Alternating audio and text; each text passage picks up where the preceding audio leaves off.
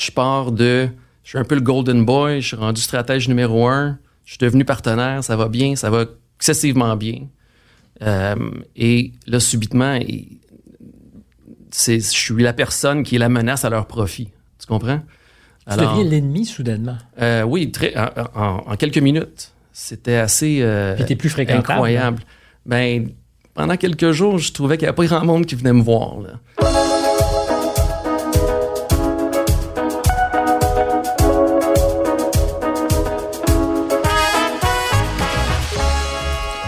Bonjour et bienvenue à un nouvel épisode de Contact où nous allons aujourd'hui faire un petit exercice euh, stimulant mais peut-être aussi très inquiétant compte tenu des circonstances que nous traversons.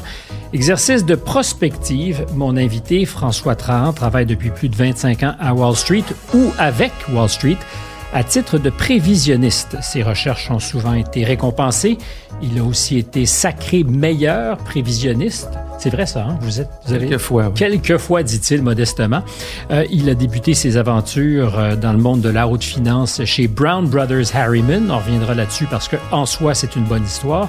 A travaillé aussi chez Bear Stearns où il avait annoncé la fin de la bulle spéculative dans le secteur immobilier, une nouvelle qui n'a pas nécessairement à ce moment-là été bien reçue par son employeur. On reviendra aussi là-dessus.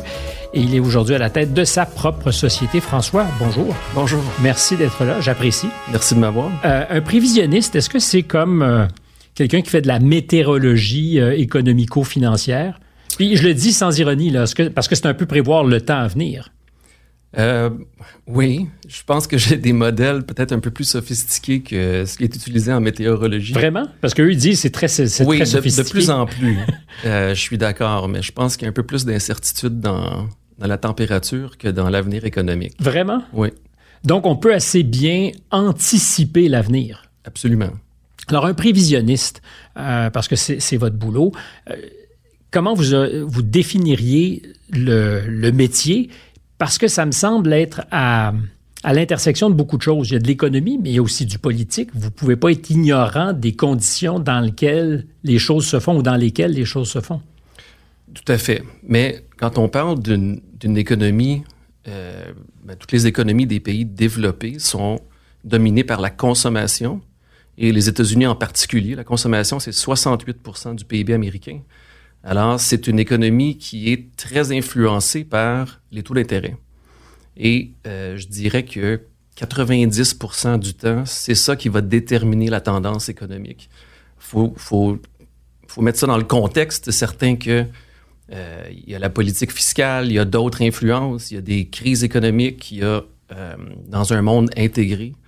Euh, des guerres qui aujourd'hui ont de oui, absolument, tout à fait. Mais en bout de ligne, on sait que les, les, les économies qui sont dominées par la consommation ont une réponse à une hausse des taux d'intérêt comme ils ont une réponse à la baisse des taux d'intérêt. Et les, les, deux économies qui sont le plus sensibles à la consommation, c'est ça se donne avec les États-Unis et le Japon, donc deux des grosses économies mondiales qui ont une influence sur tous les pays en émergence qui dépendent des exportations. Alors, en bout de ligne, quand on parle du PIB de la planète, ben, euh, c'est très sensible à un changement des taux d'intérêt. Euh, pendant très longtemps, on a pensé que c'était euh, fini que de se préoccuper des taux d'intérêt. Ils étaient bas. On nous a mm-hmm. même annoncé il n'y a pas très très longtemps, il y a deux ou trois ans, qu'ils étaient condamnés à rester bas et qu'il n'y aurait pas de loyer pour l'argent qu'on pouvait dépenser nos gouvernements. Au Canada, c'est un bon exemple. Euh, le président, le patron de la Banque centrale canadienne, mais aussi le premier ministre ont dit à 0,25% on peut s'endetter, ça coûte rien. Euh, or, aujourd'hui, ça fait longtemps que ce n'est pas arrivé, les taux sont galopants à la hausse. Euh, qu'est-ce qui a changé? Et, et est-ce que c'est un, est-ce qu'on peut parler effectivement d'un changement paradigmatique en ce moment? Euh, moi, j'utilise le terme structurel, mais euh, oui, euh, ben, c'est une confluence de, beaucoup de choses en même temps. dans les années 2010, la dernière génération des baby boomers prennent leur retraite. Et c'était une génération qui était probablement qui avait beaucoup plus d'individus que les générations qui l'avaient précédée et même de celles qui ont suivi. Alors, alors subitement, on, vers la fin vers 2018, on se rend compte qu'il y a, euh, qu'il y a un problème euh, avec le nombre de travailleurs qui sont disponibles dans l'économie. C'est la première fois qu'on se rend compte qu'il y a des, que, les choses sont un petit peu différentes. Des postes à combler, mais en grand nombre. Oui, c'est ça. Et euh, bon, la pandémie arrive euh, et il y a plusieurs autres euh, influences qui ont un impact là-dessus. Mais en fait, les, derniers boomers ont pris leur retraite dans la pandémie. Il y a moins d'immigration aux États-Unis, il y a moins d'immigration illégale aux États-Unis, qui est une grosse partie de la main-d'œuvre, de la construction, de l'agriculture. C'est un quart des postes d'agriculture. C'est ce qu'on appelle les unauthorized workers. Mm-hmm. Euh, qui sont comptés en fait, en fait dans les, les, statistiques américaines. Donc, ils ne sont pas officiellement euh, accueillis, mais ils sont néanmoins très scrupuleusement comptés dans les statistiques. Ils font partie de la force de travail, oui. Et on a une économie qui est, euh, c'était pas vraiment une récession. Hein. La, pandémie, c'était plus une interruption du cycle économique. Et euh, on a eu une réponse fiscale énorme, énorme. On a eu une réponse monétaire absolument énorme. Alors, on, a mis beaucoup de stimulus dans le système à un moment où on a peu d'employés. Et ben, la réponse, c'est l'inflation. Et le problème, c'est que pendant 40 ans, les, les, économistes, les politiciens, tout le monde s'est habitué à un monde où l'inflation n'est jamais un problème ou très rarement. Et euh, ça donne un degré de confort où les gens commencent à croire que ça ne sera jamais un problème. dans, dans les, ce qu'on appelle le behavioral finance, en mm-hmm. psychologie, ils appellent ça le recency bias. C'est les gens qui regardent tout euh, avec le prisme de ce qui vient d'arriver ou ce qui est récent. Comme si c'était garant de l'avenir. Oui, c'est ça. Alors, ils ont beaucoup de difficultés à voir des changements euh, comme ceux qu'on a vécus. Et euh, surtout à la Fed. Où, la Fed étant la Réserve fédérale américaine, qui donne un peu le là à toutes les banques centrales. Tout à fait. C'est un peu incompréhensible parce que... Qu'est-ce qui est incompréhensible? Ben, disons, on pense qu'une institution comme ça doit avoir des débats où ils font des scénarios qui sont contre leur, leur vision principale, euh, comme tous les gestionnaires de fonds font à travers le monde. C'est-à-dire qu'on se dit, voici notre principale façon de voir les choses, mais on devrait quand même se garder une petite gêne et être capable d'évaluer des scénarios alternatifs. Oui, c'est ça. En mars 2021, euh, quand tu dis non, non, non, non, il n'y a pas d'inflation, c'est transitoire, sans examiner vraiment tout ce qui se passe, juste du, du, coup de la main dire euh, non, non, il n'y en a pas d'inflation, c'est une histoire inventée. Est-ce qu'ils sont incompétents? C'est troublant. Oui, absolument. Est-ce que vous êtes nombreux à constater que la Fed est incompétente? Parce que c'est rare, il me semble, que j'entends des gens dire aussi simplement, sans tourner autour du pot, ils sont incompétents. Oui, je me ferai pas beaucoup d'amis euh, à la Fed, là, mais euh, ils écoutent pas c'est une, une, erreur monumentale et ça a pris euh, l'inflation à un haut de 40 ans aux États-Unis avant que Jerome Powell, qui est le chairman de la Fed, dise finalement Ah, ben, l'inflation est un petit peu plus que transitoire. Mais comment se fait-il qu'on le savait à peu près tous dans nos portefeuilles, dans nos os, littéralement? On le mm-hmm. sentait qu'il y avait quelque chose qui tournait pas rond euh, à la hauteur de nos euh, expériences de consommateurs si on allait magasiner pour rénover à la maison, on le savait bien avant 2021. Euh, ça, sentait déjà que les prix s'emballaient. Et qu'au sommet de la pyramide de l'intelligence, là où théoriquement ils ont toute l'information. 197 doctorats qui analysent cette information. 197 oui, si tu, me donnes, si, tu, me donnes cette, équipe de recherche-là, je pourrais faire des choses assez extraordinaires. Et ils n'ont pas anticipé l'inflation? Non. Alors, c'est vraiment pas. Euh, je blâme beaucoup Powell parce que c'est lui qui est à la tête de tout ça, mais en réalité, c'est, c'est vraiment, euh, c'est vraiment un problème avec euh, la manière d'analyser l'économie. C'est vraiment un problème des économistes, selon moi, plus qu'autre chose, parce qu'il y avait peu de voix qui contestaient. Il y en avait quelques-unes, mais il y avait peu de voix qui contestaient cette vision-là des choses au printemps 2021. Le scénario dominant. Euh, comme, Oui, c'est ça, qui était que c'était un peu plus que transitoire, parce que quand on n'a pas d'employés, puis on a énormément de demandes pour, euh, pour nos produits, on a besoin de plus d'employés, bien éventuellement, qu'est-ce qui arrive, c'est qu'il faut payer plus. Et la hausse des salaires, c'est la cause principale euh, de l'inflation en ce moment. Euh, alors, c'était c'était pas impossible à voir venir du tout. Et, mais il n'y avait aucun débat à avoir avec la Fed. C'est ça qui est un peu troublant, selon moi. Alors, François, vous êtes venu à l'émission qui est la mienne le vendredi soir, Le Monde à l'envers, en novembre dernier. Et euh, vous avez employé un mot pour décrire l'année 2023. Ouais. Euh, peut-être l'année 2024 aussi. Oui, tout à fait. Apocalyptique. Ouais.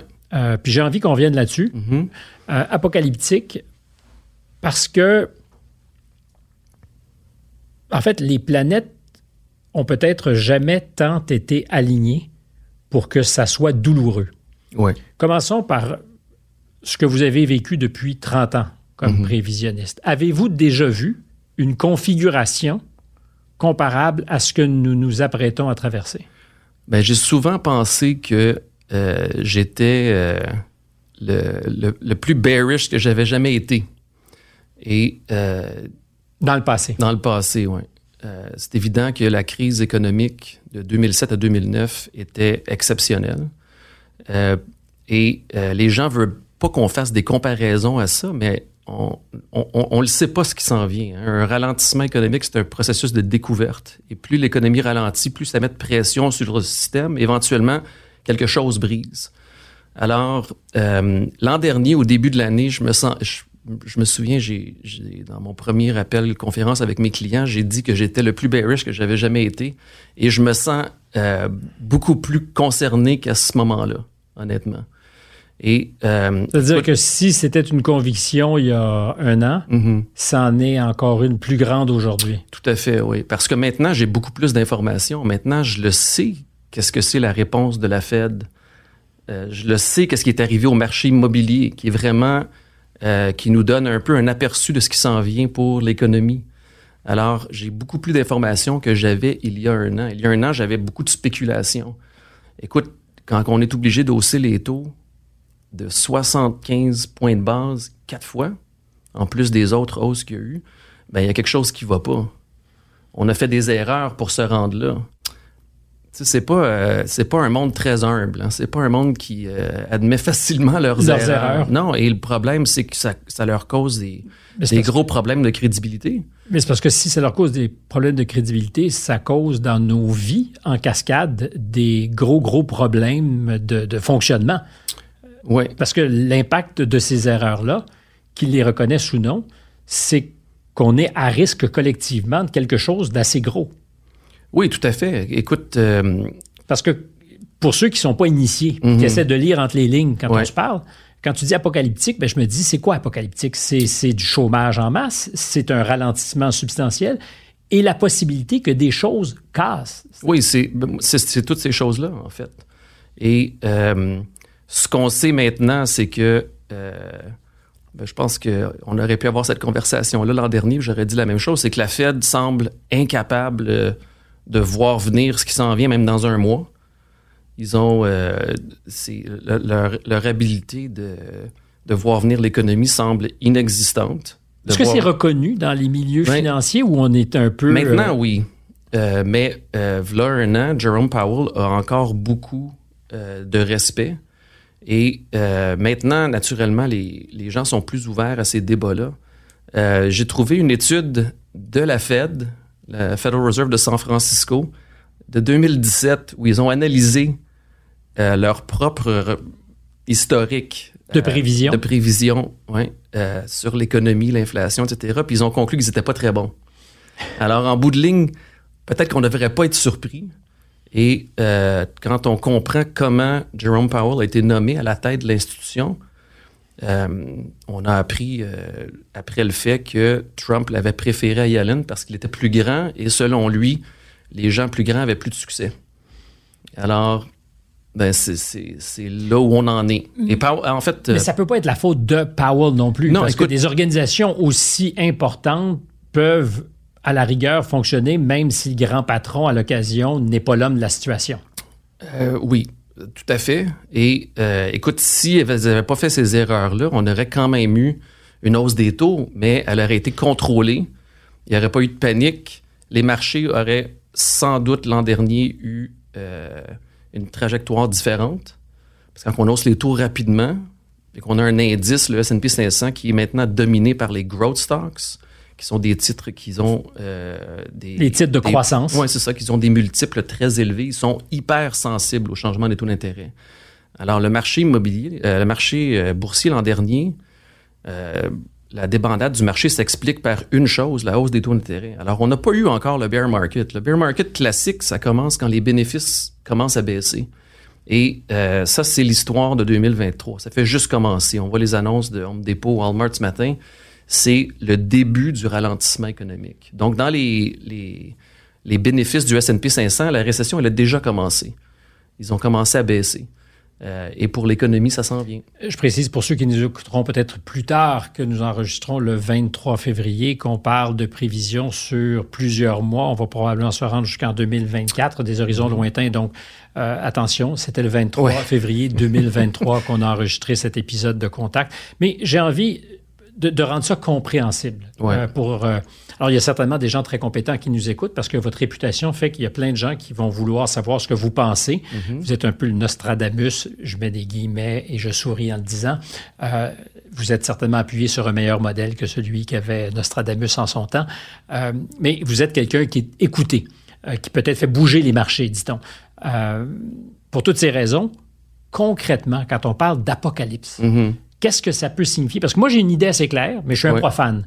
Euh, je pense qu'on pourrait vivre une espèce de long hiver où euh, soudainement, il y a plein de choses qu'on tient pour acquis qui ne sont pas au rendez-vous. Mhm. Parce que l'économie, c'est un peu... Euh, ben, c'est ce qui fait fonctionner la vie de tout le monde. Hein? Alors, si vous avez, vous, à, à dépeindre à quelqu'un qui n'est pas investi à la bourse, mais qui est un citoyen, c'est quoi l'apocalypse? Ça serait quoi? Alors, je vais te donner juste des statistiques et des faits. Mhm. Et pour répondre à ta question, il y a un délai d'environ deux ans entre un changement des taux d'intérêt et son impact sur l'économie. Et euh, donc, euh, historiquement, quand tu veux savoir où est le creux de la récession, mais ben, tu trouves le, le point haut des taux d'intérêt et tu rajoutes deux ans. Puis on n'est pas probablement au sommet des taux d'intérêt. Moi, je pense pas qu'on y est encore, non. Mais même si on spécule qu'en novembre, quand les taux obligataires ont augmenté énormément, que c'était le, le, sommet, mais ça nous dit que la récession elle va se terminer euh, vers la fin de 2024, quelque chose comme ça. Mm-hmm.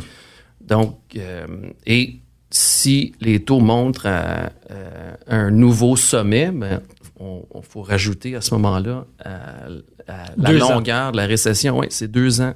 et ça, c'est économétrie 101. OK? C'est pas compliqué. Mais je, quand je dis c'est inexplicable ce qui s'est passé à la Fed, moi j'ai appris ça euh, à, l'université dans les cours d'économie. Et ça tient la route. Oui, ben oui, c'est ça, ça, fonctionne depuis 100 ans, ça fonctionne dans toutes les économies développées du monde, c'est dans tous les modèles prévisionnistes de l'économie. La variable dominante, c'est les taux d'intérêt et on l'avance tout le temps de deux ans pour pouvoir faire un forecast, pour pouvoir faire une prévision. Alors ça, c'est la, première chose à laquelle il faut penser. Alors on ne sait même pas quand la récession va se terminer. On sait juste qu'elle est sur le point de débuter. Et euh, ça, on le sait parce que la, liste d'indicateurs qui, nous le disent est, longue comme le bras à ce point-ci. Mais tout le monde parle d'un soft landing, d'un atterrissage en douceur, que la mécanique subtile des augmentations mhm. des taux d'intérêt, puis que les dons divinatoires de la Fed, mhm. parce qu'eux ont vraiment bien vu la situation, euh, va nous permettre collectivement de vivre quelques petits frissons. Au terme desquels tout va repartir en beauté. Quand on parle d'apocalypse, c'est pas ça. Je, reviens avec le mot parce qu'il y avait fait peur, mais je comprends. Oui. Ben, la, chose la plus facile à dire, c'est ben, il n'y a pas de récession, c'est différent, voici pourquoi. Et il y a toutes sortes de, réponses qui n'ont aucun bon sens selon moi, mais en tout cas. Et euh, la conclusion du soft landing, ben, c'est la plus facile parce que ça justifie le fait que ça serait une opportunité d'achat pour les marchés boursiers. Mais se peut-il qu'il y ait quelque chose de vicié dans notre façon de, de voir les, les, grands marchés financiers? Parce qu'il n'y a personne qui a intérêt à nous convaincre que ça va aller mal. Et, et on pourra revenir à votre parcours biographique parce que ça vous a instruit d'un certain nombre de choses. Tout à fait, oui. Euh, en général, les, les, les prévisionnistes, les économistes qu'on entend sont aussi liés à des organisations qui dépendent pour survivre de vendre des actions, vendre mm-hmm. des obligations. Enfin, ils ont un marché. Euh, Or, en ce moment, ça serait peut-être pas le meilleur des moments pour acheter, mais c'est contre-intuitif pour quelqu'un dont la mission, c'est de nous vendre des titres. Euh, oui, tout à fait. écoute, j'ai travaillé pour deux grandes banques américaines et euh, quand on est le stratège euh, de portefeuille d'une grande banque, il y a beaucoup de pression pour être positif. Pour voir la vie en rose? oui, tout à fait, pour voir la vie en rose. Et la, la, chose principale qu'on fait comme stratège, c'est qu'on a, euh, on essaie de déterminer où va être le S&P 500 à la fin de l'année. Et, euh, est un indice de référence. Oui, c'est ça. Alors, c'est pas euh, hors du commun que le directeur de recherche vienne te voir et dire T'es sûr que. T'es sûr que. De la manière dont tu regardes ça, c'est correct. Tu penses pas que peut-être que les bénéfices pourraient être un peu plus hauts? Alors. Qu'il y aurait euh, moyen de moyenner. Oui, c'est ça. Mais est-ce qu'on peut faire donc confiance à l'information financière? Parce qu'on a commencé en disant, est-ce que c'est comme les prévisions météo? Et euh, en fait, je vais vous tutoyer, hein, François, puisque tu me tutoies et ça me fait plaisir. Non, non, il n'y a aucun, aucun souci, ça me fait plaisir. Euh, mais tu me dis, non, c'est beaucoup plus précis, moi, ce que je fais que ce que peuvent faire euh, les météorologues. Mm-hmm. Or, ceux à qui on fait confiance souvent pour acheter ou pour anticiper les mouvements de l'économie, ce que tu me dis, c'est qu'ils sont un peu biaisés. Euh, Sinon beaucoup. Oui, parce que, euh, ben, écoute, euh, quand ton patron vient te dire, il faudrait que tu sois un petit peu plus optimiste pour que ça fitte avec les autres personnes de la firme, etc. Tu sais, les gens aiment beaucoup l'économiste parce que lui, il pense que l'économie va croître 3,5% l'année prochaine. L'économiste étant le magazine? Non, non, je veux dire, dans toutes les grandes banques, il y a le stratège, il y a l'économiste. Moi, j'ai toujours eu des, un peu une relation de conflit avec les économistes où j'ai travaillé, mais euh, et puis, tu sais, t'as des, des petits commentaires comme tu sais qu'il va avoir une très bonne année. Il va avoir une très bonne année. Alors, c'est, c'est des. Ça, ça veut dire quoi qu'il va avoir une ben, Ça veut dire qu'il va faire un gros salaire parce qu'il est positif. Tu comprends? Alors, wow. oui, oui, ah oui, c'est, c'est, euh, c'est, c'est clair comme ça parfois. Donc, euh, de voir la vie en rose mm-hmm. va avoir un impact direct sur la compensation finale. Euh, dans certains cas, oui, absolument. Et moi, je suis persuadé que euh, certaines choses que j'ai faites dans ma carrière m'ont coûté, mais euh, en bout de ligne, euh, m'ont également permis d'avoir la réputation que j'ai, d'avoir ma propre firme où je peux maintenant dire tout ce que je veux. J'ai pas besoin de faire attention à mes collègues, j'ai pas besoin de faire attention à ce que je dis au sujet de la Fed parce que peut-être que la banque fait des affaires avec la Fed, etc. Alors, je suis dans une position privilégiée quand même maintenant de pouvoir parler comme ça, mais la plupart de, des stratèges de Wall Street ne peuvent pas avoir une conversation comme ça. Parce qu'ils sont en conflit d'intérêts. Oui, ouais, c'est ça. Entre ce qu'ils pourraient penser publiquement mm-hmm. et les besoins de la banque qui est de vendre des produits financiers. Je pense que le meilleur exemple de ça, Stéphane, c'est que dans les derniers mois, les targets des stratèges de Wall Street ont suivi le marché. On voit le marché qui monte, leurs clients commencent à être un peu plus positifs, alors ils haussent leur target. Puis je pense qu'il y a seulement il y a j'ai vu ça fait à peu près un mois, mais sur 28 personnes qui ont un target sur le S&P 500 cette année pour 2023, il y en a seulement trois qui s'attendent à un marché baissier. Donc, sur 28 cibles potentielles et 28 stratèges, il y en a mhm. trois qui disent à la fin de l'année, ça pourrait être négatif, c'est-à-dire sous zéro. Euh, c'est ça, que le, S&P 500 serait à la baisse. Comme il l'a été en Les gens utilisent des choses comme euh, des vieux dictons qui disent ben, le marché de janvier nous donne l'année, des choses comme ça, qui est complètement ridicule, mais euh, les gens euh, achètent ça. Ben oui, ben ils cherchent n'importe quoi pour essayer de pour essayer d'avoir une opinion positive. Alors, euh, ça vaut la peine de, revenir sur ce qui te permet, François, de dire ça aujourd'hui sans être pour autant baveux, pardonne l'expression, parce que ça pourrait être perçu quand lui, il, est dans un camp à part, il, a l'impression d'avoir la vérité. moi, je suis convaincu que si tu es capable de dire ça, puis euh, c'était pas irrévérencieux quand j'ai dit de ne pas avoir l'air baveux. Euh, c'est au contraire très respectueusement que je le dis. Euh, il y a une vie qui t'a précédé, une vie à Wall Street. je retiens dans le parcours peut-être deux, deux choses. Ton premier job, c'est chez Brown Brothers Harriman, mm-hmm. banque d'affaires indissociable, peut-on dire, de l'Empire? Euh, oui, je vais te laisser faire ces commentaires-là. Euh, oui, parce que c'est parce que c'est la, plus vieille banque commerciale américaine, fondée en 1818, je crois. Et euh, qui a servi les intérêts de l'OSS quand ça a été formé, l'Office of Strategic Services. Différentes rumeurs sur leurs implications dans différentes choses. banque qui aurait servi la CIA. C'est une des rumeurs qui court. Est-ce que c'est risqué de parler de ces choses pour toi, François? Ben, je, parce que je veux pas qu'on soit mal, mais en même temps, je me dis, si tu viens au monde, à Wall Street, dans une entreprise comme celle-là, mm-hmm. c'est une leçon de choses. Euh, oui, je suis arrivé là, je suis complètement naïf, j'ai 28 ans.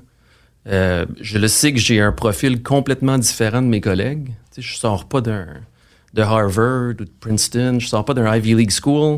Je fais pas partie d'une des grandes familles américaines. La plupart des, des partenaires de Brown Brothers, c'est des Rockefeller, c'est des Bush, c'est des c'est des gens qui. Euh... D'ailleurs, le grand-père du premier des Bush qu'on a connu, Preston, Prescott, euh, Prescott, pardon.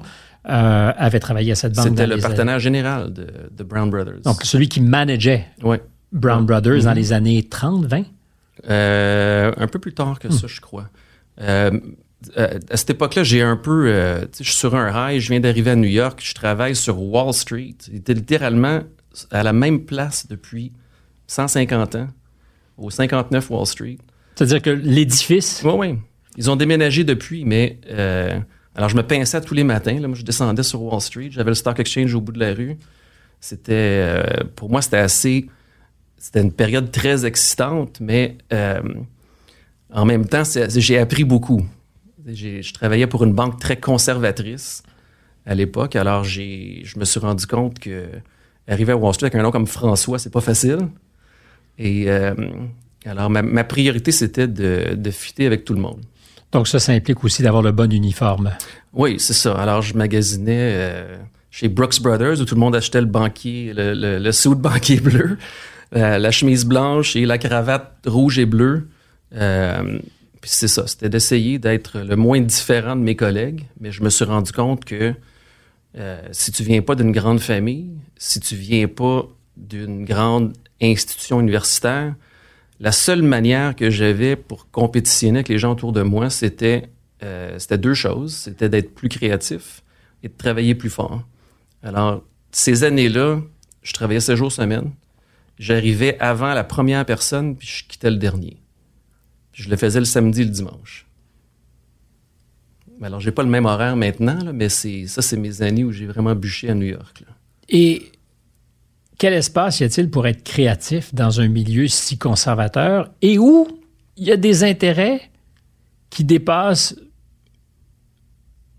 ceux du rendement? C'est-à-dire que c'est mm-hmm. une banque, encore une fois, tu m'as dit, je te laisserai Stéphane spéculer, mais c'est une banque d'affaires qui est indissociable de la faune qui gouverne ce pays, disons les mhm. choses comme ça. Je dirais même pas du pouvoir, certainement, euh, mais qui, depuis toujours, est très près des leviers. Qu'est-ce qu'on apprend, puis comment peut-on être créatif? Euh, ben moi, je travaille pour le département de recherche.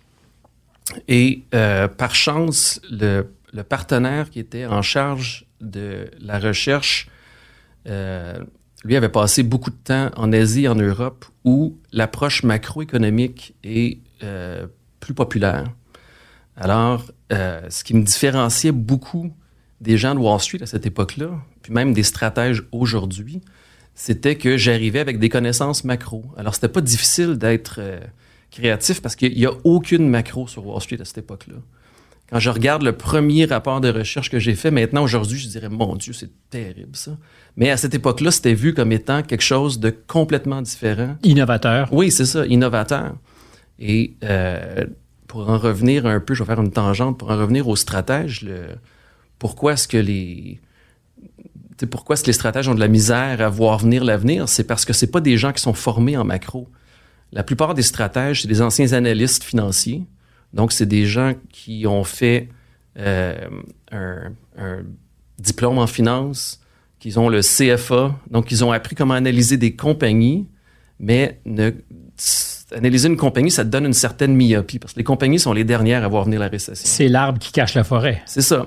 Alors, euh, euh, donc, je te dirais que à cette époque-là, il n'y avait aucune macro sur Wall Street, puis c'était avec certains clients, c'était euh, c'était une manière de d'avancer ma carrière, mais avec la plupart des clients, c'était quelque chose qui jouait contre moi. Parce que les gens, c'est pas juste les stratèges qui sont des anciens analystes financiers. Tous les gens de Wall Street sont formés avec le CFA. Ils sont extraordinaires pour analyser des balance sheets, des compagnies, mais ils n'ont pas les outils nécessaires pour comprendre ce qui s'en vient. Alors, c'est une question moi, que je pose souvent, mais j'ai pas de meilleure manière de la formuler.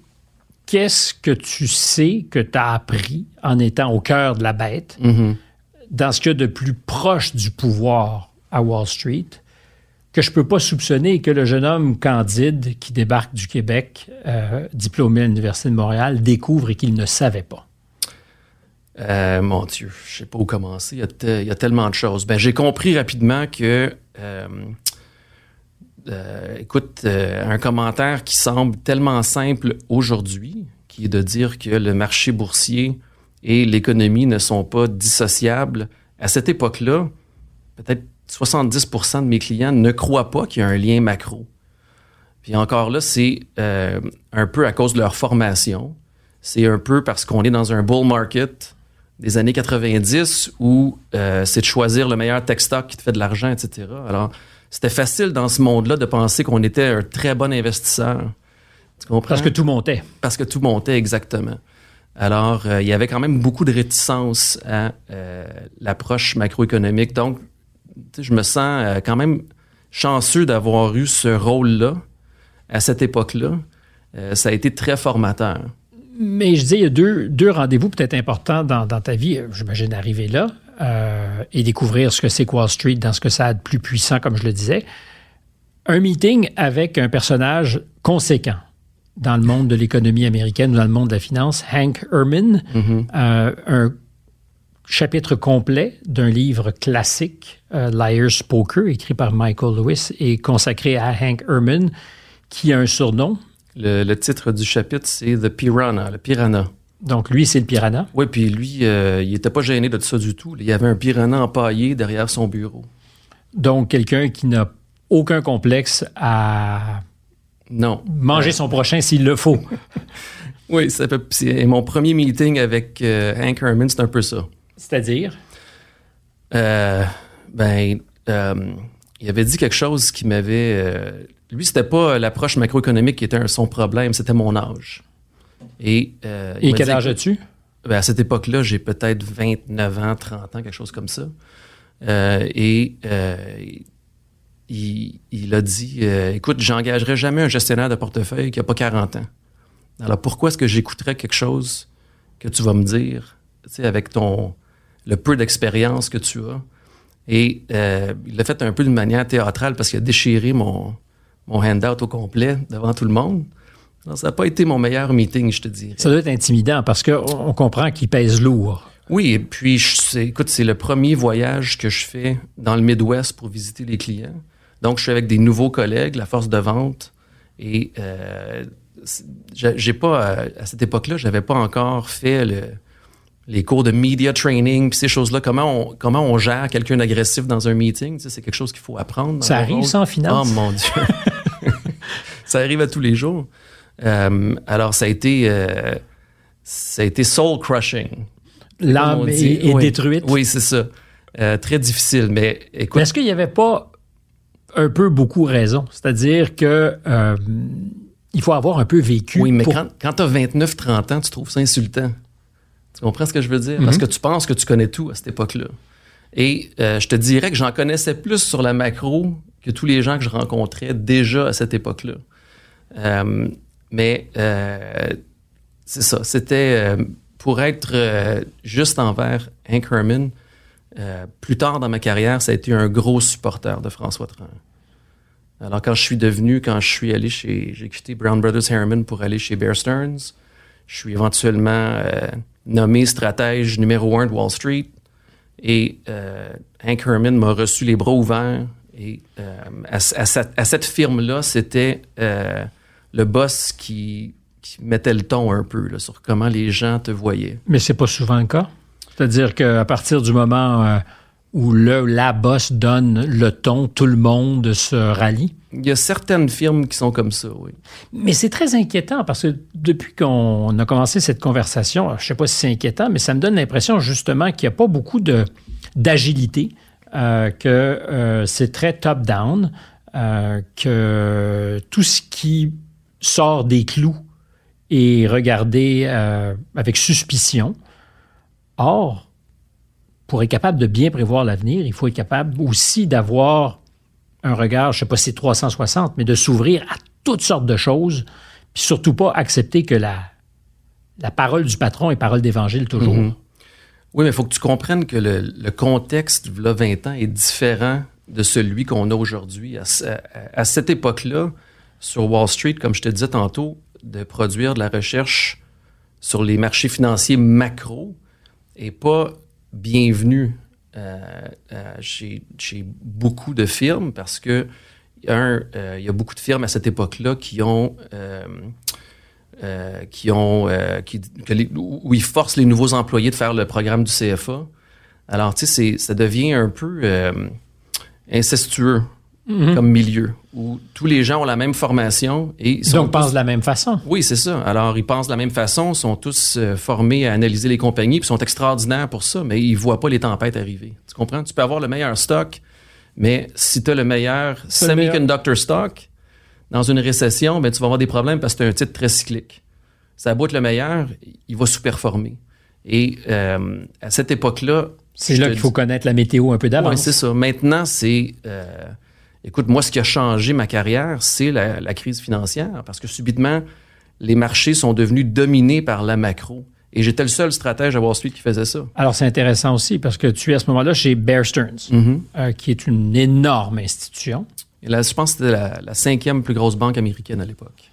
Mais, mais celle euh, qui est un peu la superstar des profits. Et tu es l'analyste euh, prévisionniste numéro un chez Bear Stearns. Ben, je suis le stratège de portefeuille et euh, bon, ma, ma première année, les analystes de Wall Street, la manière où on est évalué, c'est par un, un sondage qui est fait auprès des clients institutionnels au mois de mai chaque année où ils demandent aux clients de, euh, de donner leurs trois stratèges préférés, leurs trois analystes de banque préférés, leurs trois. Donc, c'est un gros sondage. Et euh, c'est ce classement-là qui détermine notre importance un peu dans notre compensation. Notre... Chez Bear Stearns, j'ai compris rapidement que les analystes qui étaient classés numéro un pouvaient faire ce qu'ils voulaient. Donc, il n'y avait plus de règlement. Est-ce qu'ils voulaient, est-ce que ça signifie aussi dire ce qu'ils voulaient? Euh, non, pas nécessairement. Il faut quand même jouer le jeu, mais euh, quand, quand, tu arrives et quand de Brown Brothers Harriman, donc Bear, c'était une firme où ils engageaient des gens comme moi. J'aurais pas pu euh, aller de Brown Brothers à Morgan Stanley, à Goldman Sachs, à JP Morgan, à ces grandes banques-là. Mais Bear, eux, ils avaient l'habitude d'aller chercher des petits diamants. on utilise l'expression américaine diamond in the rough. Et je pense que c'est un peu comme ça qu'ils me voyaient. Alors, euh, donc, j'ai compris rapidement qu'à leurs yeux, le, classement du, sondage de Institutional Investor Magazine, c'est eux qui font ça, était très important. Euh, et euh, ma première année, j'ai fini sixième. Et eux, ils étaient... Extatiques. Oui, parce que six, c'était la meilleure position que le stratège de Bear Stearns avait jamais... avait jamais c'était le, en fait... Leur meilleur classement. Ma prédécesseur, qui avait été six une fois. Alors, ils étaient très contents. L'année suivante, j'ai été nommé numéro 2. Et je suis éventuellement devenu numéro 1. Alors, euh, j'ai à, ce moment-là, euh, je, pouvais faire à peu près ce que je voulais. J'avais pu. Euh, j'imagine que la compensation financière va avec le, couronnement. Et c'est pas pour rentrer dans les détails de ce que ça signifie, mais mon intuition, c'est que ça peut corrompre. C'est-à-dire que quand on dit les bonnes choses puis qu'on est récompensé pour avoir dit les bonnes choses, il devient difficile de dire les mauvaises choses, mhm. sachant qu'il y aura peut-être un prix à payer. Ouais. Est-ce que je tiens quelque chose? Est-ce que je suis sur une piste? Là? Non, tout à fait. Mais la différence pour moi, Stéphane, c'est que euh, j'ai une approche différente. J'ai une approche macro. Alors, quand la, Fed hausse les taux de 2004 à 2006, ben, dans mon modèle à moi, hein, ce que je sais, c'est qu'il y a un ralentissement qui s'en vient. Qui s'en vient.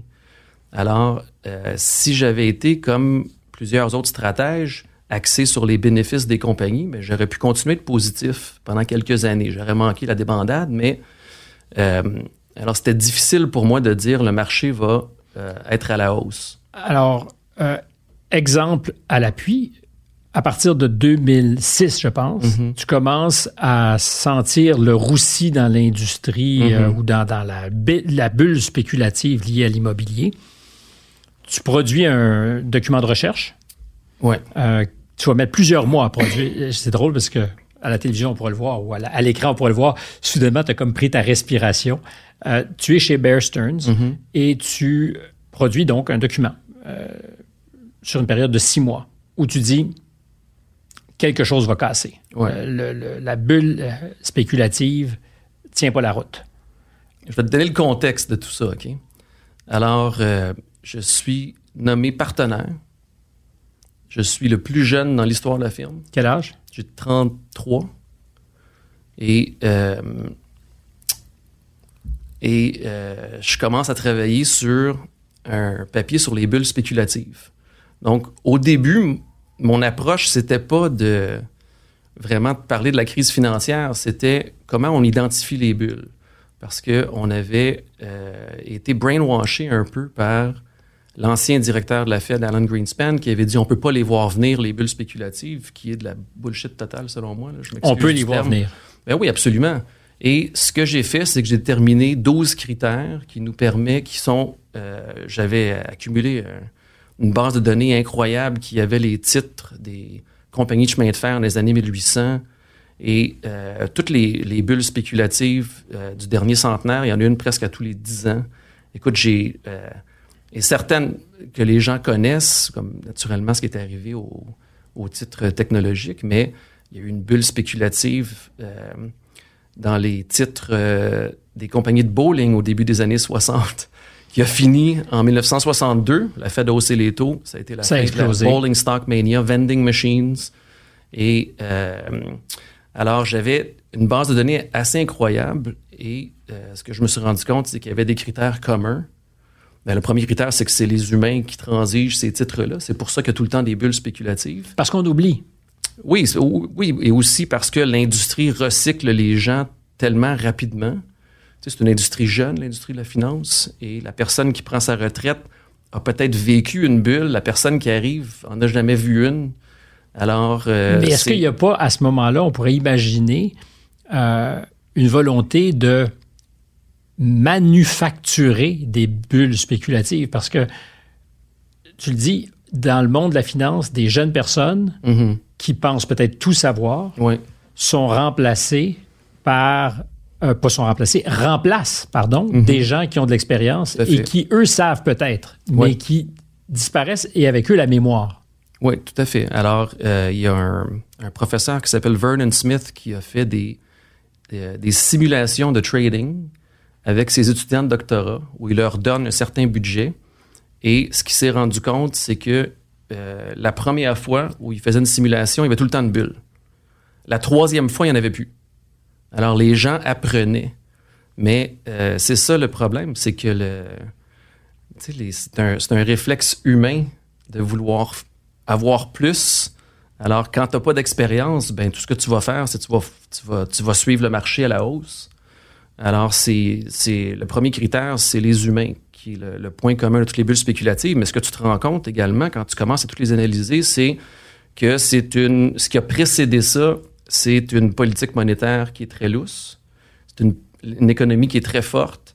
C'est une période de prospérité qui est tellement puissante qu'elle change l'attitude des gens envers, euh, envers euh, différentes choses. Subitement, ils sentent ils, commencent à croire que ça va durer toujours. Alors, subitement, ben, ils n'ont plus besoin d'épargner pour la hmm. retraite.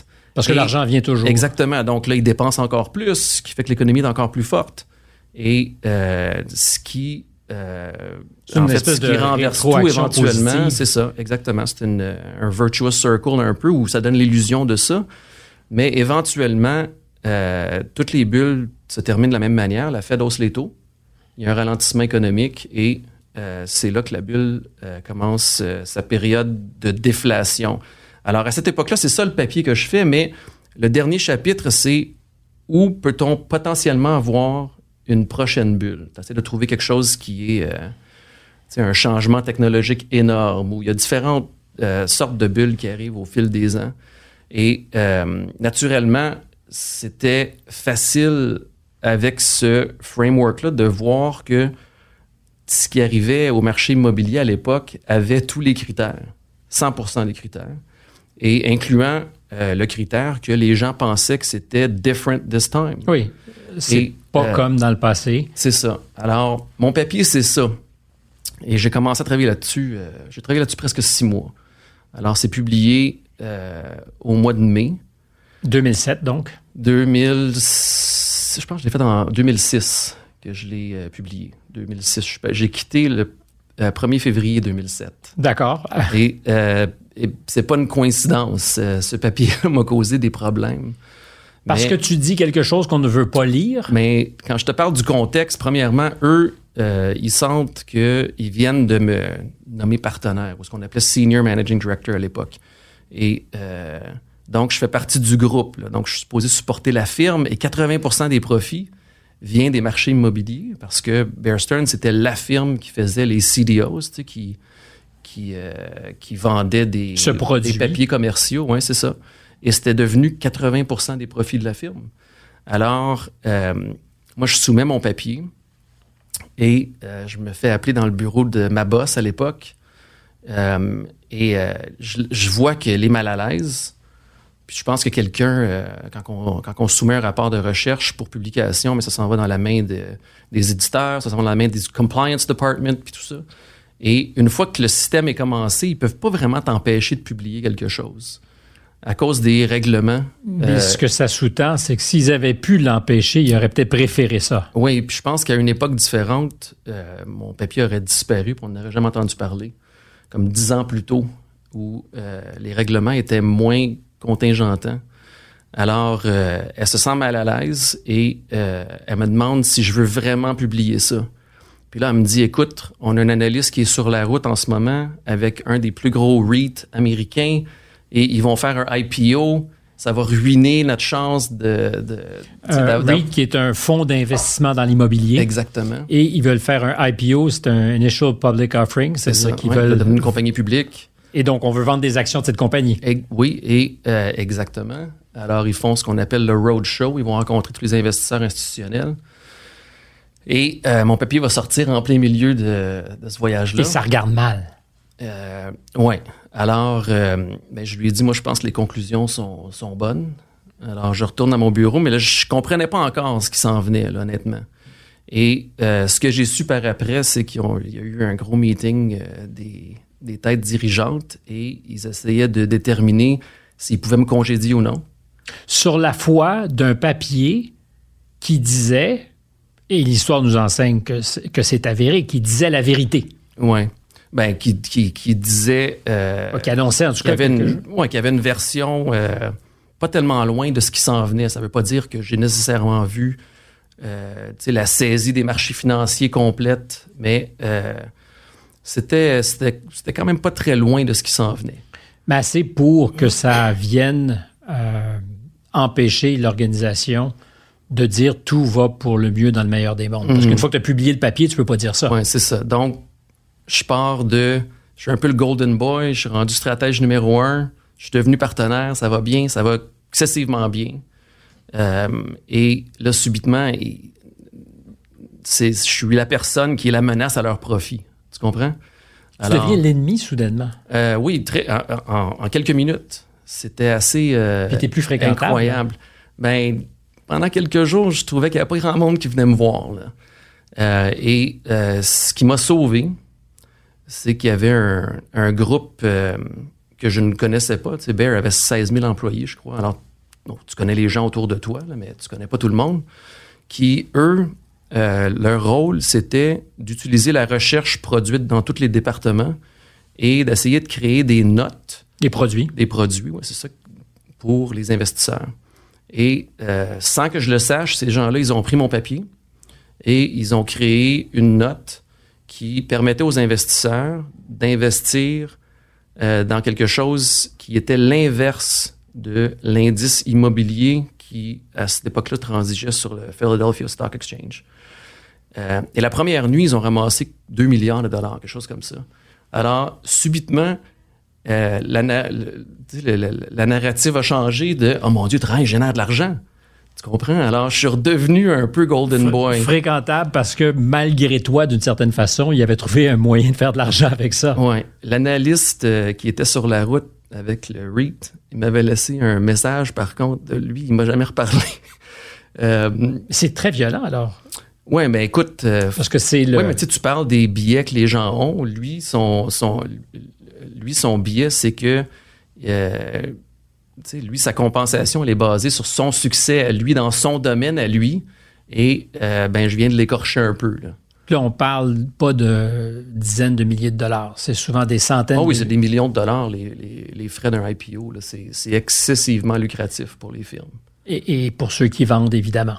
Oui, c'est ça. Alors, euh, c'est ce groupe-là que, que je connais pas qui m'a sauvé, en fait, euh, qui a sauvé mon emploi à l'époque.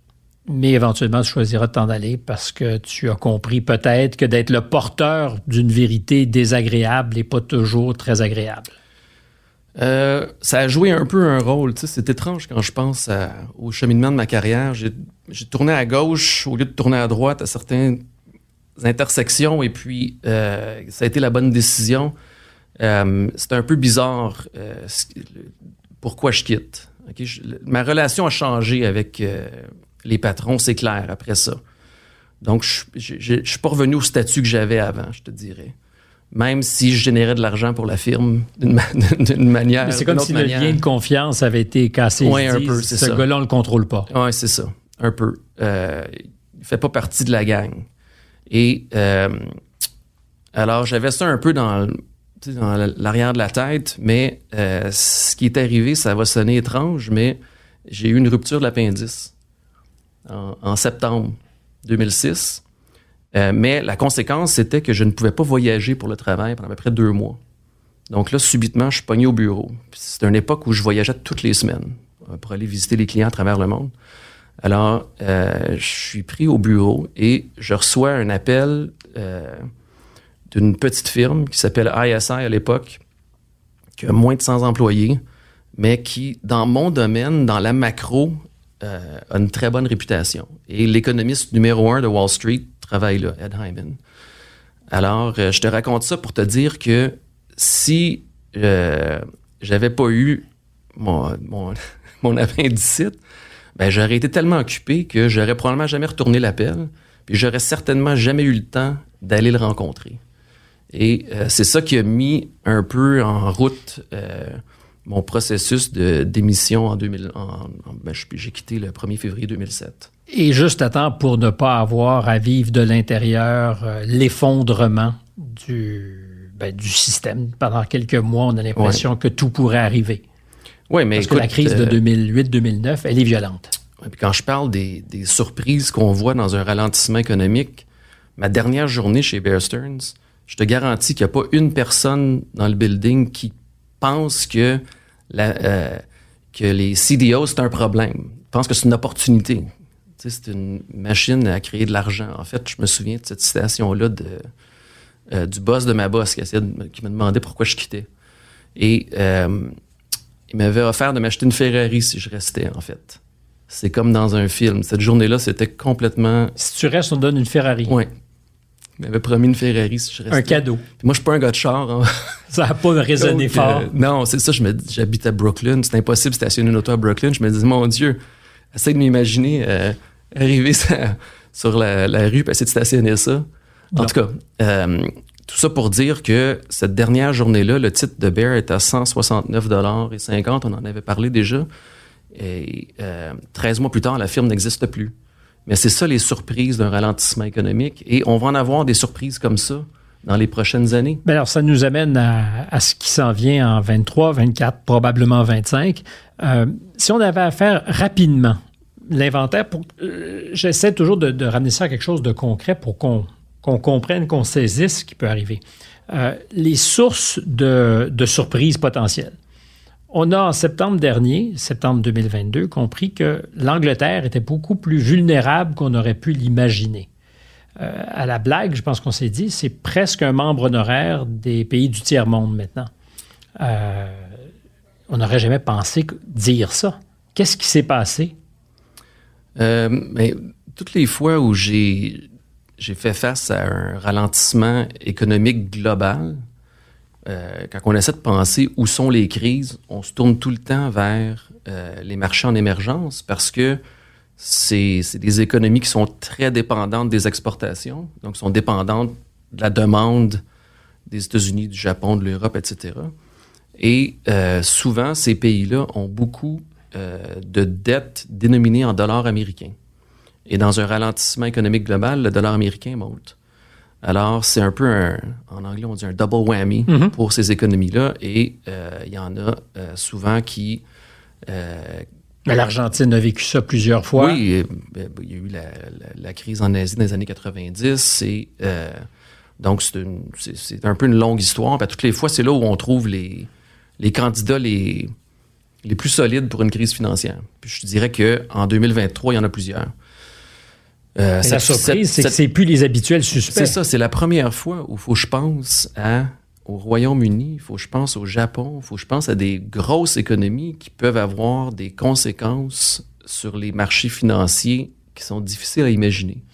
Puis quand on dit conséquences sur les marchés financiers, puis je fais attention de le ressouligner, ça c'est c'est pas juste pour les investisseurs ou ceux qui se préoccupent de leur REER, c'est que ça a des, des impacts en cascade sur toutes nos vies économiques.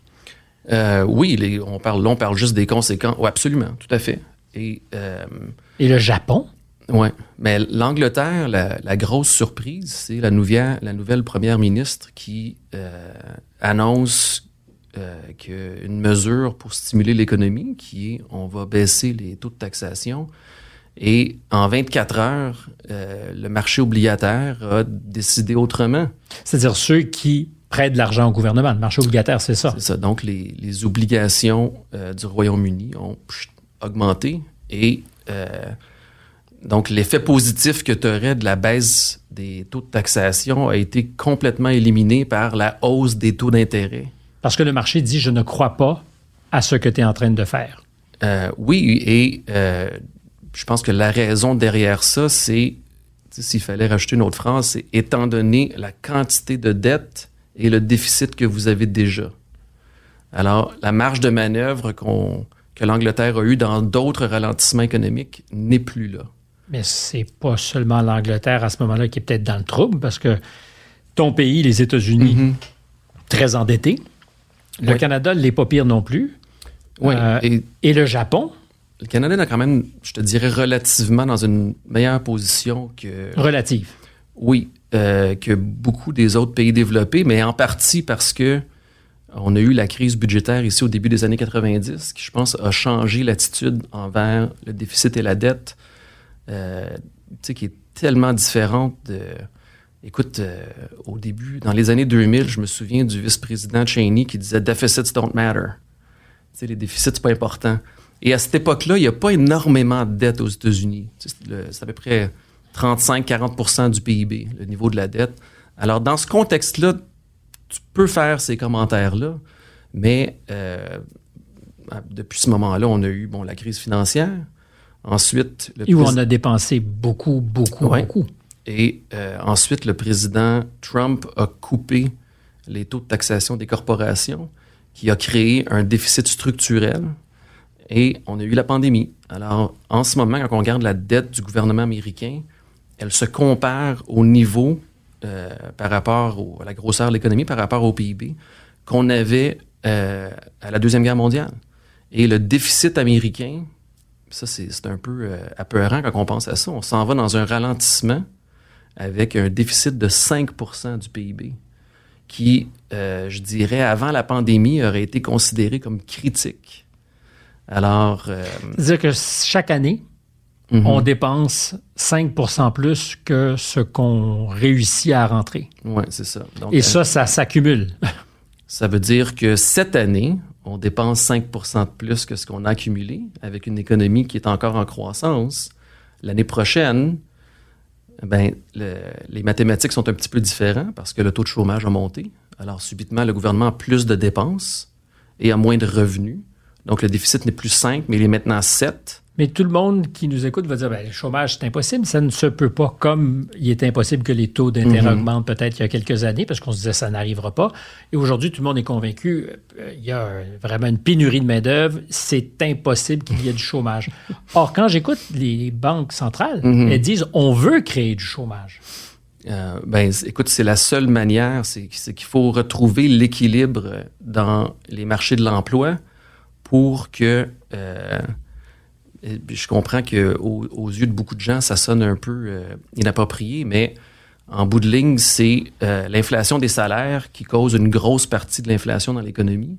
Et euh, en ce moment, l'inflation des salaires est très élevée parce que les marchés de l'emploi sont très serrés. Donc, on veut que les travailleurs aient faim pour qu'ils soient plus ouverts à une rémunération qui est moins généreuse. Oui, mais faut pas exagérer, là, mais c'est un peu ça la dynamique quand même. Pour faire simple. C'est ça, oui. Euh, alors, euh, écoute, je retourne à ce que j'ai dit au début. L'économie est une fonction des taux d'intérêt il y a deux ans. Alors, le taux de chômage est exactement où il devrait être. Ce n'est pas un indice précurseur, c'est un indice qui généralement lague le cycle économique. Alors, arrive un petit peu plus tard. On, à mes yeux, à moi, dans le contexte macroéconomique, taux de chômage est exactement où il devrait être, mais on sait également que l'économie va éventuellement rattraper le marché de l'emploi également et on va avoir un taux de chômage qui euh, augmente. Voilà un an, il n'y a personne qui croit que le marché immobilier peut ralentir et on a eu un écrasement total.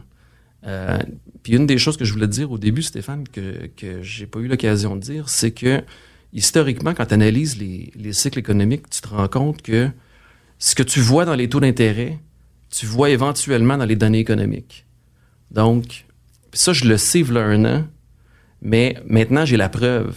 Donc, ce que je veux dire par ça, c'est quand les taux montent, quand la Fed hausse les taux, 25 points de base à la fois pendant deux ans, 2004 à 2006, ben, un ralentissement graduel. Ça nous a quand même mené à une crise financière, mais l'économie en 2007, même en 2008, tient le coup initialement parce que euh, la hausse des taux a été d'une manière contrôlée. Euh, quand tu hausses les taux rapidement. Comme on vient de le faire. Comme on vient de le faire. Peut-être pas fini de le faire. Non, on n'a certainement pas terminé. Et euh, quand tu hausses les taux rapidement, ben, ce que tu as éventuellement, c'est un ralentissement économique très, très, très rapide. Et, Aussi brutal. Oui, exactement. Et la première place où tu vois l'effet de la politique monétaire, c'est dans le marché immobilier qui réagit plus vite à un changement des taux d'intérêt que l'économie en général. Donc, c'est un peu euh, dans, une des choses que, que j'enseigne dans mon cours de macro, c'est euh, euh, quelles sont les données qui sont importantes à différentes phases du cycle économique. Et quand tu fais face à un ralentissement, c'est les données du marché immobilier qui donnent un peu un aperçu de ce qui s'en vient pour l'économie en général, incluant le taux de chômage. Alors, voilà un an, ben, marché immobilier est en feu et euh, ça a commencé à changer vers le milieu de l'année et là, c'est un cataclysme euh, incroyable et c'est pas terminé. Ça ne fait que commencer le ménage. Quand on regarde les, les, les ventes euh, immobilières aux États-Unis, puis qu'on les ajuste pour le changement de la population avec le temps. Donc, ça nous permet d'avoir une vision très, très longue. Euh, les chiffres qu'on a eu en décembre, on va voir ceux de janvier un peu plus tard cette semaine, euh, et ont seulement été pires 3 du temps depuis 1968. Donc, on est dans le 97e percentile mauvais du marché immobilier. Et je te parle d'un changement qui a eu lieu en six mois. C'est complètement incroyable, mais quand on regarde ce qui est arrivé au taux d'intérêt, c'est totalement normal. Et de la même manière, les taux de chômage pourraient subir les contre-coups avec un certain délai, mais il ne faudrait pas être surpris qu'il y ait du chômage et beaucoup plus qu'on l'imagine. Euh, oui, et avant ça, on va voir les bénéfices des compagnies qui vont avoir le même pattern, oui, qui vont planter. Ça, on va sentir comme s'il n'y a plus de plancher. Et euh, c'est dans des situations comme ça qu'il y a des paniques dans le marché parce que les investisseurs, subitement, même ceux qui ont une vision positive, abandonnent leur thèse et renversent complètement pour essayer de sauver les meubles. Euh, et éventuellement, on va voir la même chose dans le, euh, le taux de chômage. Oui, parce que. À l'inverse, cette fois-ci. Si, les entreprises voient leurs bénéfices euh, s'effondrer, ils vont faire des mises à pied. Oui, et euh, ce que les gens comprennent. Ben, donc, le, contre-argument pour ça, c'est oui, mais François, regarde, il y a des annonces d'emploi dans toutes les vitrines. Euh, mais Nortel nous disait en 2000. Northern Telecom. Oui, à l'été 2000, qu'ils avaient des bons de commande à n'en plus finir. Et en octobre 2000, subitement, ça avait tout disparu.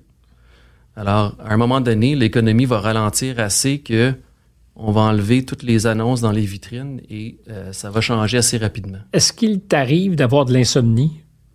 Je suis sérieux, euh, parce que moi, j'ai des souvenirs distincts, pas parce que je suis clairvoyant, mais j'ai des souvenirs, j'ai souvent raconté l'anecdote. J'étais à un gala des Gémeaux en septembre 2009, mm-hmm. euh, avant que tout s'effondre. et c'est un dimanche soir, euh, quand je dis tout s'effondre à Wall Street, Mhm. euh, puis je suis avec des gens qui font la fête, puis je, je sais que demain ou après-demain, ça va être cataclysmique. Mhm. Je me dis, personne ne le sait, ou personne s'en soucie. Peut-être avait-il raison. Mais moi, ça me donne à chaque fois des, des frissons. Tu sais, je me dis, oh, ça va être un mauvais moment passé. Est-ce que tu traverses ces épisodes-là? Oui, écoute, c'est. euh, tu sais, moi, je suis euh, un, un modèle qui est axé sur des données.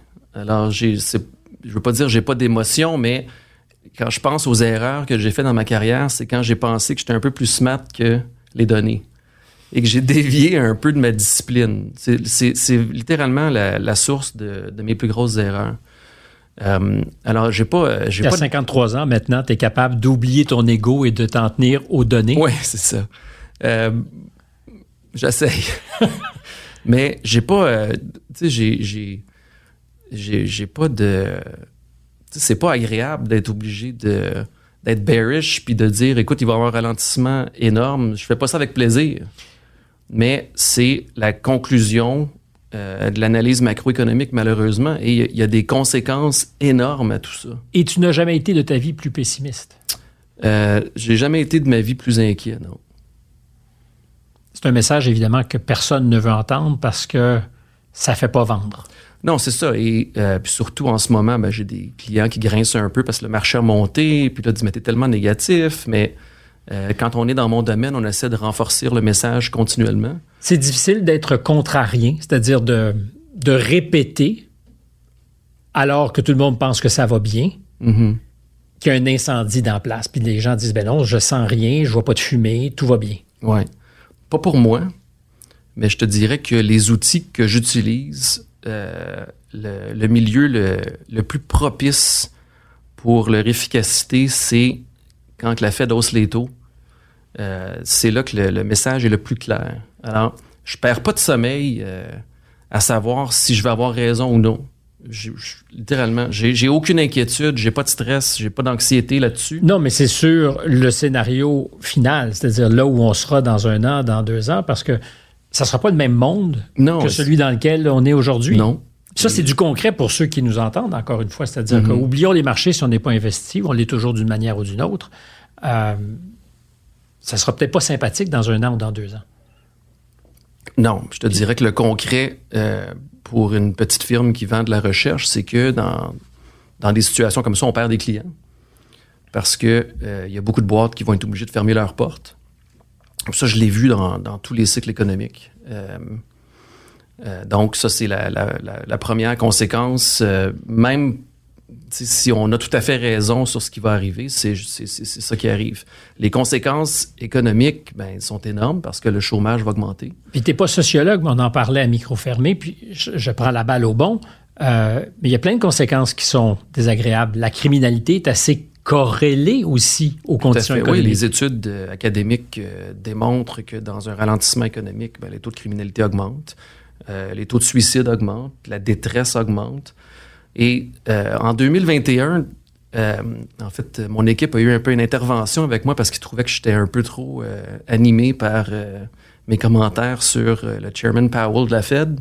Mais c'est ça, je me disais, mon Dieu, lui, il est assis dans sa tour d'ivoire, puis il dit, ah, non, non, l'inflation, c'est transitoire.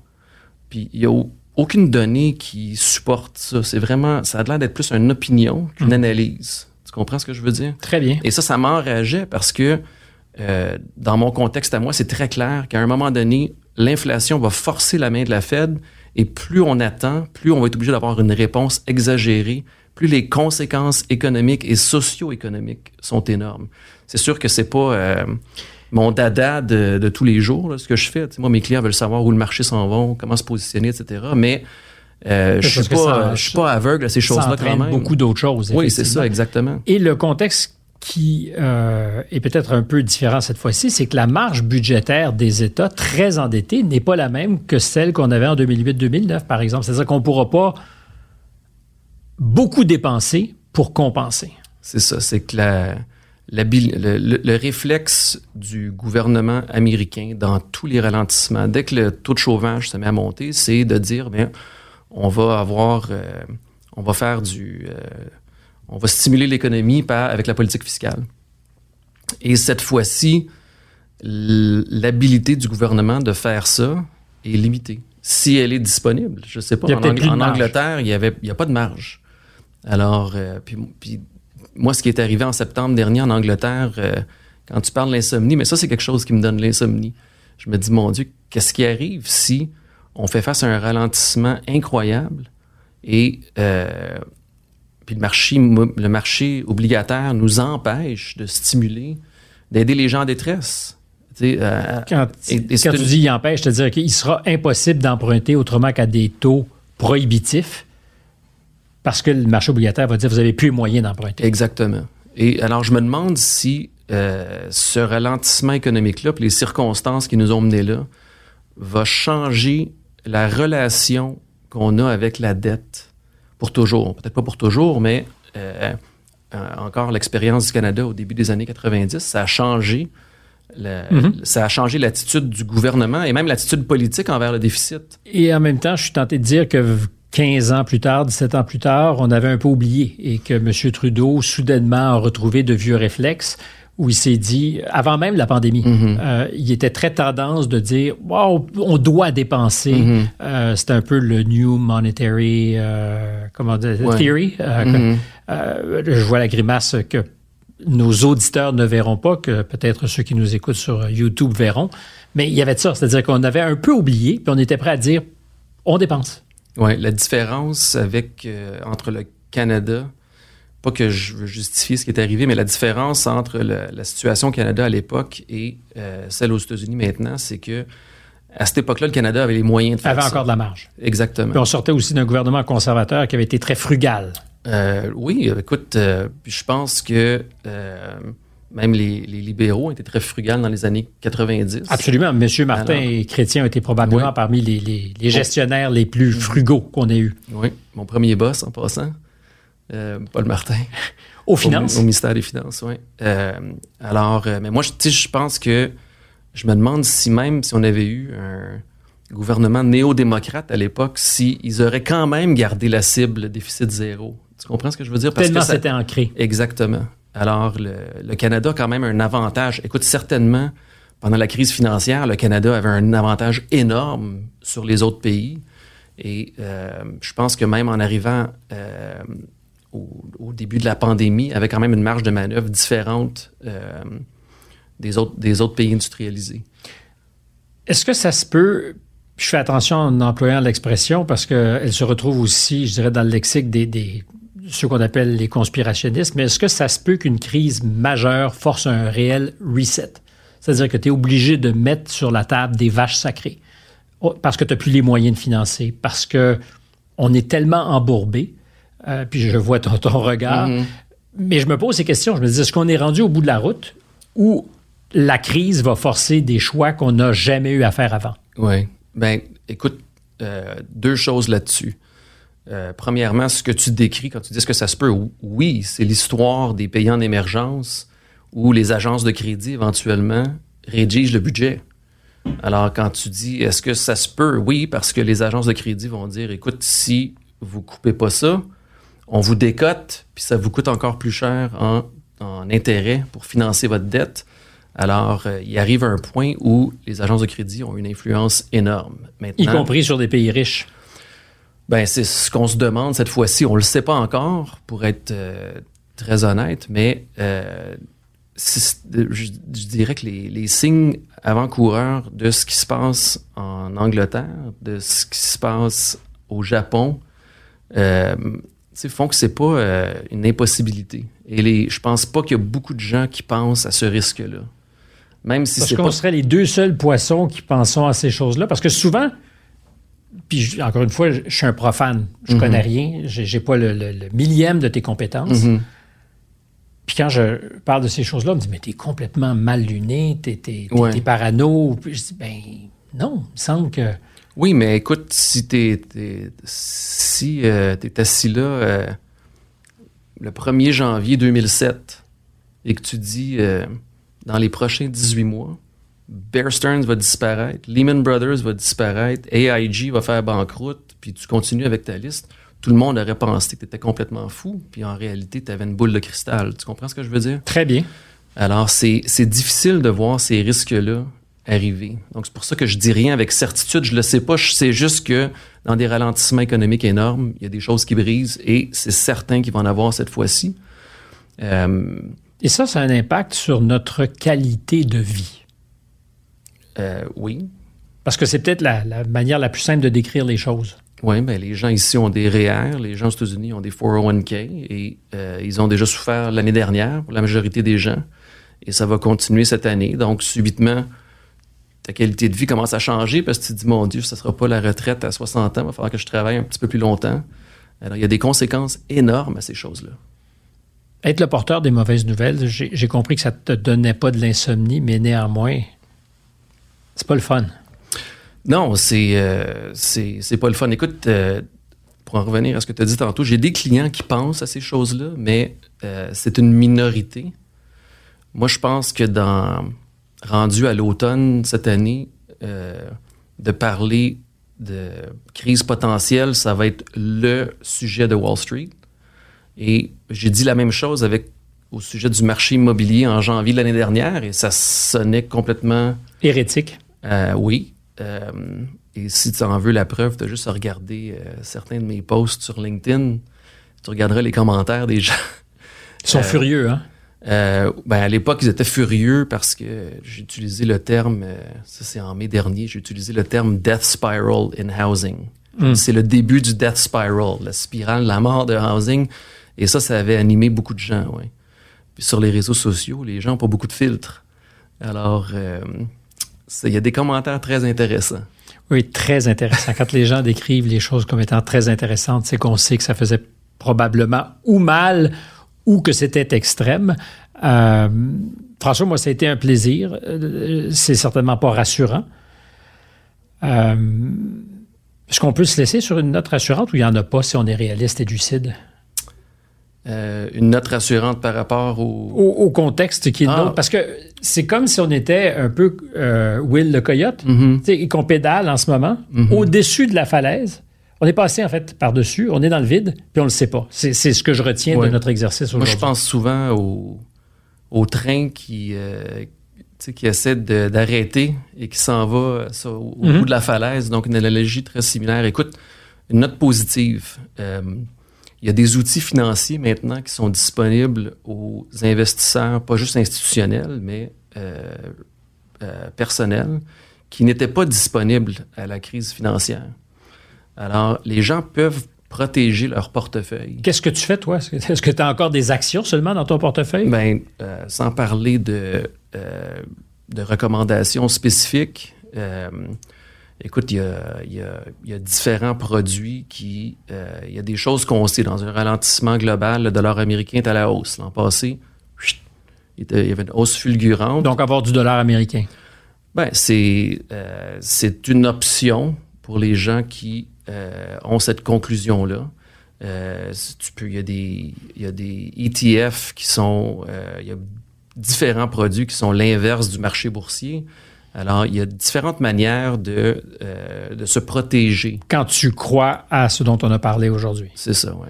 Mais sans rentrer dans les détails, comme investisseur, j'imagine que tu es moins en bourse que tu l'as déjà été. Euh, oui. oui, oui, tout à fait, parce que, écoute... Il faut être conséquent, j'imagine, avec ce qu'on voit. Euh, et, tu sais, je me fais souvent poser la question puis, par des clients, puis ma réponse est tout le temps, mais moi, moi je suis pas un gestionnaire institutionnel. Moi, je gère euh, Le, fonds universitaire de mes enfants, tu sais, ces choses-là. Alors, c'est pas, euh, ça veut pas dire que euh, je vais nécessairement faire ce que je recommande à mes clients exactement. Mais en bout de ligne, je suis pas aveugle. Pour moi, c'est clair comme l'eau de roche qui s'en vient. Alors, et j'y crois à 100 Et ça va faire mal. Et ça va faire mal, oui. François Tran, merci beaucoup. Ça a été vraiment, je le répète, un plaisir. Néanmoins, un plaisir qui aura peut-être été difficile pour ceux qui nous ont écoutés, mais je préfère être euh, lucide, averti, que de dire je savais pas. Merci de me recevoir. Un vrai bonheur. C'était Contact. Vous pouvez, euh, je le rappelle, nous euh, voir sur notre chaîne YouTube si vous le voulez. C'est une occasion aussi de voir toute l'information qui s'exprime dans le visage de mes invités. Si vous avez le temps aussi de noter sur l'application que vous fréquentez le balado, nous l'apprécions. Ça fait toute une différence. À la réalisation, il y avait Lola Mal qui était avec nous, c'est Marianne Grenon qui est à la recherche et Jean-Philippe Bégin fait la musique que vous entendez. Stéphane Bureau microphone en compagnie aujourd'hui de François Trahan. À très bientôt.